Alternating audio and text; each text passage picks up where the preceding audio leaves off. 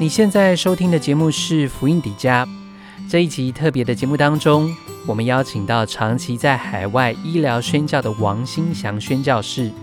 除了分享他的宣教经历之外，更重要的是，我们得以看见一个家庭在侍奉的道路上一起前行的见证。也希望在家庭月的尾声，能够透过这个见证来鼓励所有的弟兄姐妹。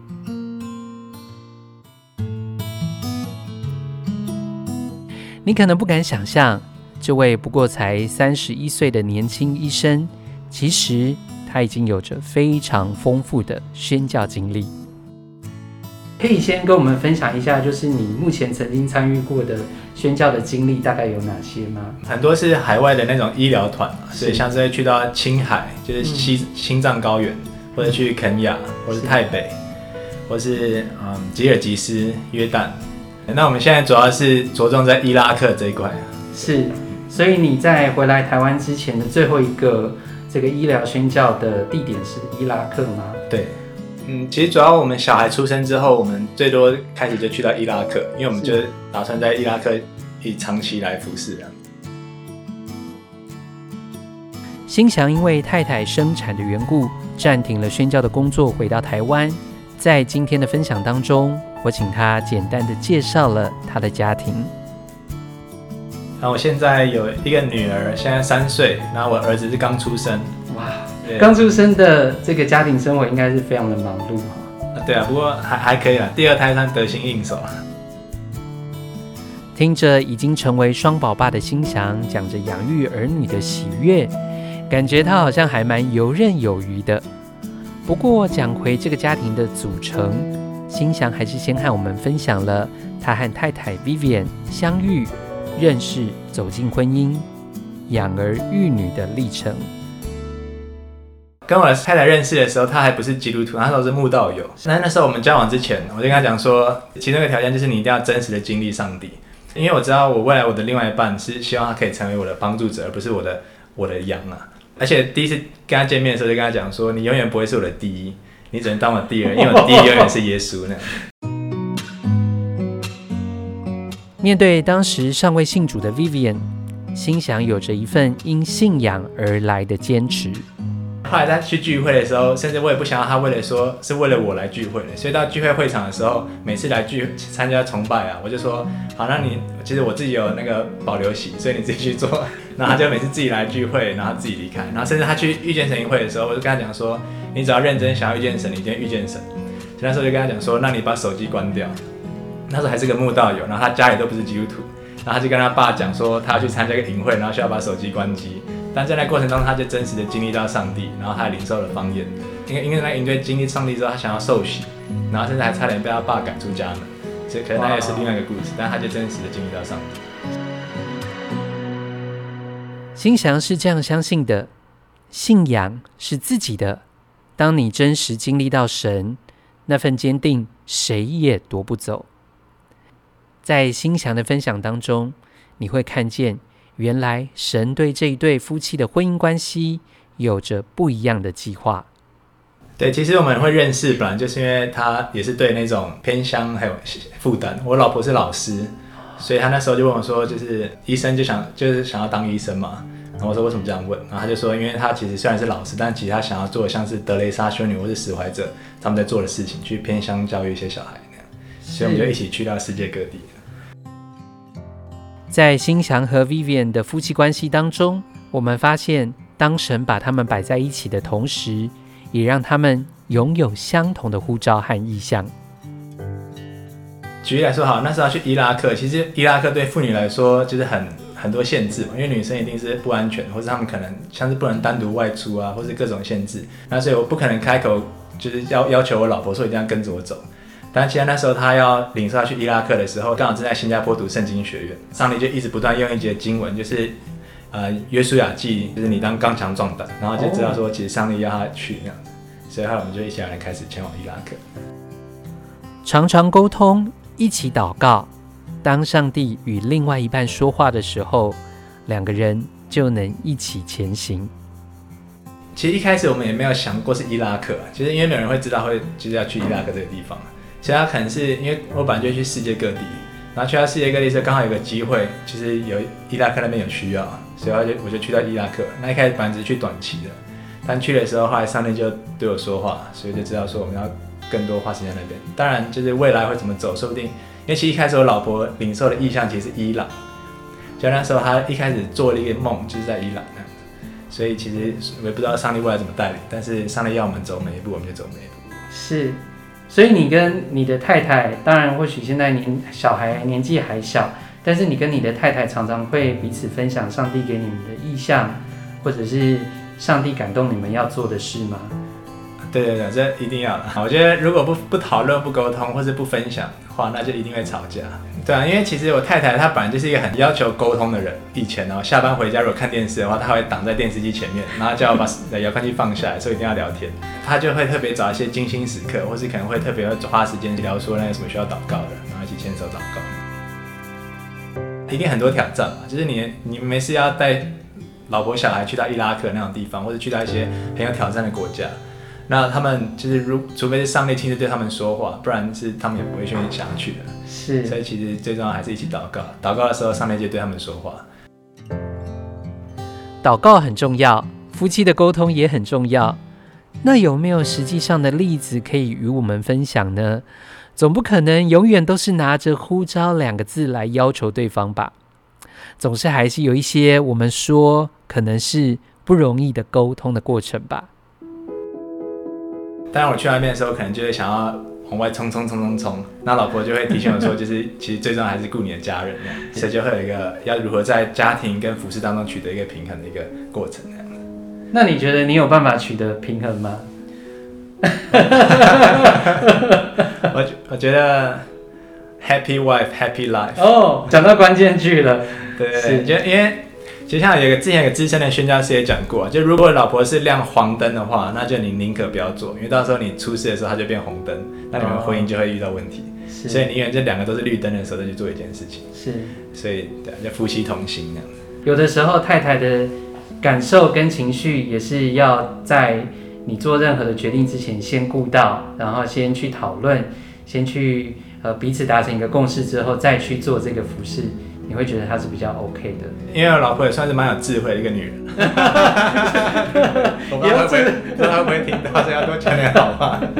借这个机会也要鼓励一下，这样。对对，因为有时候我们服侍的时候，常会想要靠着一些人的方式啊，或是一些觉得哎，好像有有需要就一定要去满足，或是可能很很有负担嘛。其实有时候我们做了一些事情，不一定是上帝要我们做的，有时候可能是想要靠着人的方式来成就神的国。那其实有时候有个贤内助在旁边，就是拉着你，提醒你说要慢下来，然后领受做上帝要你做的事情，那才是一个，也是一个不错的提醒。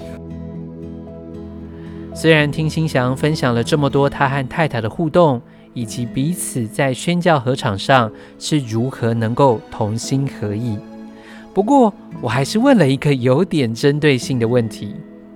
我问他：“你有想过吗？”如果是自己一个人回应这个呼召，是不是就不需要有这么多的磨合、沟通？只要自己过得去就好了。或许这样反而来得轻松。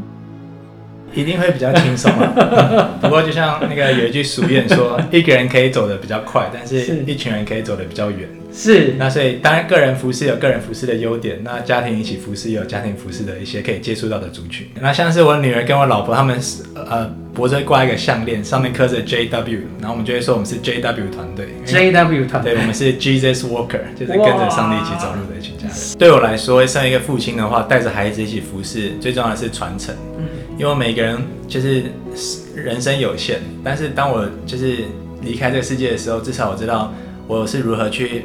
带领我的小孩一起去服侍上帝的，那他我知道说有人可以一起继续接下来这个福音的棒子。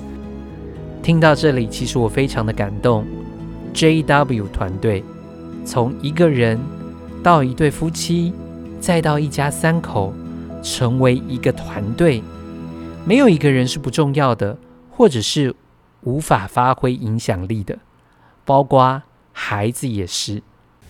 这个过程当中，呃，有没有什么就是可能是你们全家在海外一起医疗宣教的，让你印象深刻的事情呢？有一次我女儿啊，我女儿那时候才两岁多，就去伊拉克嘛。那时候就有一位妇女，她是十六岁的少女，她那时候刚从 ISIS 那边就是逃出来，然后她被 ISIS 抓走了五年，她才十六岁，所以她十岁到十一岁的时候就已经被抓走了。她被抓走之后，她跟她的家人分散，所以她也生命无亲无故的，然后就没有任何人。但是在难民营里面，刚刚她就看到我女儿很可爱一个亚洲的小孩，然后她就想要抱抱那个亚洲小孩。那当然对于我女儿来说，一个陌生人想要抱她，她一定不会愿意啊。但我就跟我女儿说：“布布啊，姐姐很难过，你愿意抱抱安慰她吗？”然后所以她就抱着那个姐姐，然后那姐姐很开心的跟她一起合照。然后到晚上的时候，我女儿自己睡前会自言自语，我女儿就自言自语说：“呃，姐姐很难过，布布要抱抱她。”对，就看到我们一起服侍的时候，最重要是看到我们的孩子也可以去分享爱，然后去找关心别人。其中有一次，就是我在吉尔吉斯的时候，那时候要去那个吉尔吉斯的教会，那时候要服侍一群维吾尔族人。那维吾尔族人他们在当地是非常非常少数的基督徒，因为他们大部分都不是基督徒那样。然后那时候我去分享的时候，我就一开始去之前，我就先跪在地上祷告，祷告时候就看到一个大大的笑脸，然后他天父在对着我微笑，然后就。他就我就痛哭流涕，然后很感动，然后开始辐射的时候，就真的本来预备的奖章或是各种，就是还有戏剧表演，然后他就临时取消，因为突然就感觉上帝不让我们做这件事情。是。然后最后，因为我们那时候团队是跟台湾人一起去的，所以他们很多人其实翻译人数是不够的，他们大部分是讲中文，而且就算我们会讲英文的人，他们也听不懂，因为他们其实其实是讲俄罗斯文，或者他们当地的一些方言这样子，所以其实没有人可以听懂他们。但是当我们团队开始为他们一个一个下去祷告的时候，其实甚至可能手按着一个人，那个人就直接倒在地上，或者可能就痛哭流涕。但是明明讲的是中文，他也听不懂。也不是因为我们讲话祷告内容有多感动，而是圣灵亲自触摸他们每一个人，让他们知道他们即便是少数，但其实上帝没有忘记他们。那对我来说最重要的事情，其实就是天赋的心，还有就是耶稣了。嗯，就是因为因为其实我能够成为牙医，本来就是上帝天上掉下来给我的礼物。因为本来成绩不好，但是后来上帝让我能够成为牙医，就是为了成为一个医疗宣教师。是，那所以我知道这是上帝要我做的事情，那我就就去做。在新祥分享的这些小故事当中，不仅开拓了我对于全家侍奉的观点，更重要的是，他提醒我不要小看家庭当中每一个成员在同一个意向上面。可以有的贡献，你觉得要全家一起服侍的关键是什么？嗯，第一个是要知道说，我们孩子里面的圣灵不会比我们小，嗯，所以我们我他们圣灵没有小孩子圣灵，圣灵就是圣灵，所以我们孩子也是带有能力的，他祷告上帝也是会垂听的。然后所以要知道说，我们孩子也可以一起来服侍神。特别是有时候我们在服侍的时候，我们可能会牺牲掉孩子或者牺牲掉什么，但是其实我们不应该牺牺牲他们，所以最重要是让他们享受神的同在，享受一起与神同，有享受去爱人，享受去服侍，享受去宣讲。今天来接受我们访问的心祥，不仅对宣教非常的执着，他也渴望透过服侍教会，分享他个人的见证。能够感动更多的人回应呼召，为神的国度而活。只身前来教会分享的他，其实同时间太太 Vivian 正在月子中心，而只要等到刚出生的儿子打完半岁前的所有疫苗，他们就要再次回到侍奉的节奏里。当晚的主日，原本太太要在线上收看，可惜当晚我们没有直播，所以我就问了心祥。有没有什么想对太太说的话？或许可以透过这个机会表达一下。而原本就有点害羞的他，更显得不好意思。不过，他还是对太太说了一些内心的话。老婆，谢谢你，就是跟着我一起东奔西跑。那你可能当初你家人觉得好像你跟一个医生结婚，好像可以过好日子。虽然现在上帝也没有让我们过。多苦的日子，但是我相信上帝给我们的是超过你原本所求所想的。然后也谢谢你这么相信我，然后也相信上帝，然后你在旁边成为我的帮助者，然后来时时的提醒我，然后一起为家里为孩子尽心尽力。老婆，谢谢你。听完了今天心祥的故事，我不知道是否在你的心里也激起了一些涟漪。有些时候我们在教会里会发现，有些人面对生命角色的转换。会觉得卸下侍奉好像是顺理成章的事情，应该要先以家人为重。我觉得这个没有所谓的对错。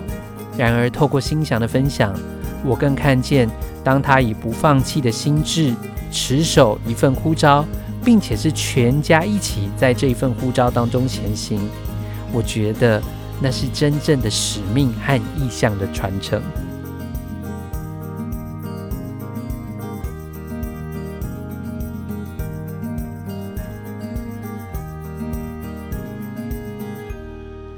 我是炳宏传道，你现在收听的是福音底家特别企划。